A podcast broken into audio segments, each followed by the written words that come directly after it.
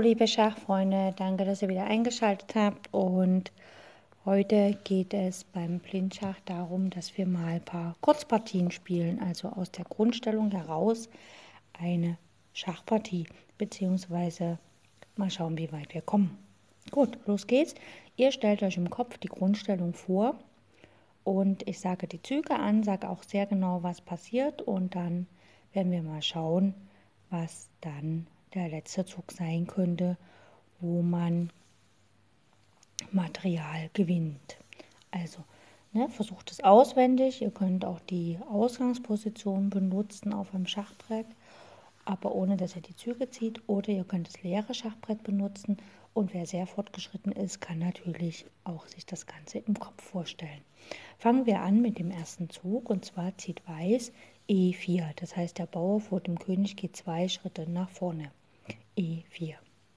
Schwarz reagiert mit E5, das heißt auch sein Bauer vor dem König geht zwei Schritte nach vorne, das heißt die beiden Bauern stehen sich gegenüber. Weiß zieht als zweiten Zug Springer F3, ne, der Springer geht auf sein natürliches Entwicklungsfeld, bedroht den Bauern auf E5 und bedroht auch das Feld D4. Ne, ganz natürlich.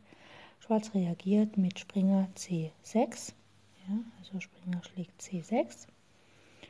Und Weiß macht in seinem dritten Zug den Bauern zu schlagen, den er auf E5 bedroht hat. Also Springer schlägt E5. Wie kann Schwarz jetzt reagieren? Ich kann die Züge nochmal ansagen. E4, E5, Springer F3, Springer C6. Springer schlägt E5, also den Bauern, der auf E5 steht. Wie kann Schwarz reagieren?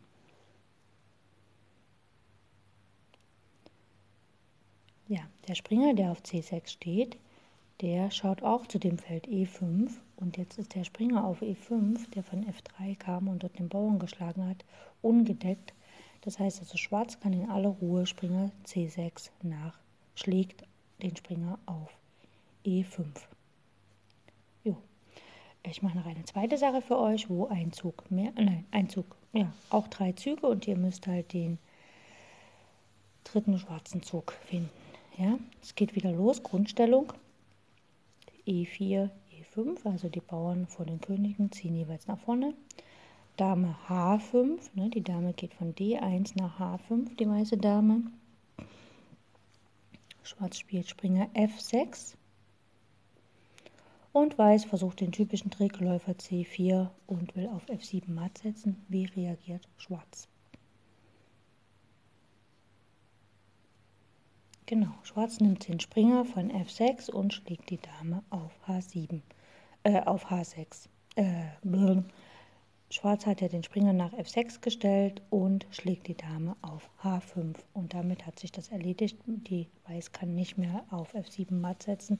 Und Weiß wird wahrscheinlich auch sehr viel zu tun haben, um überhaupt die Partie noch in einen sicheren Hafen zu bringen. Okay, das waren die Kurzpartien für heute und es wird ab jetzt immer so sein, dass wir freitags eine Kurzpartie machen.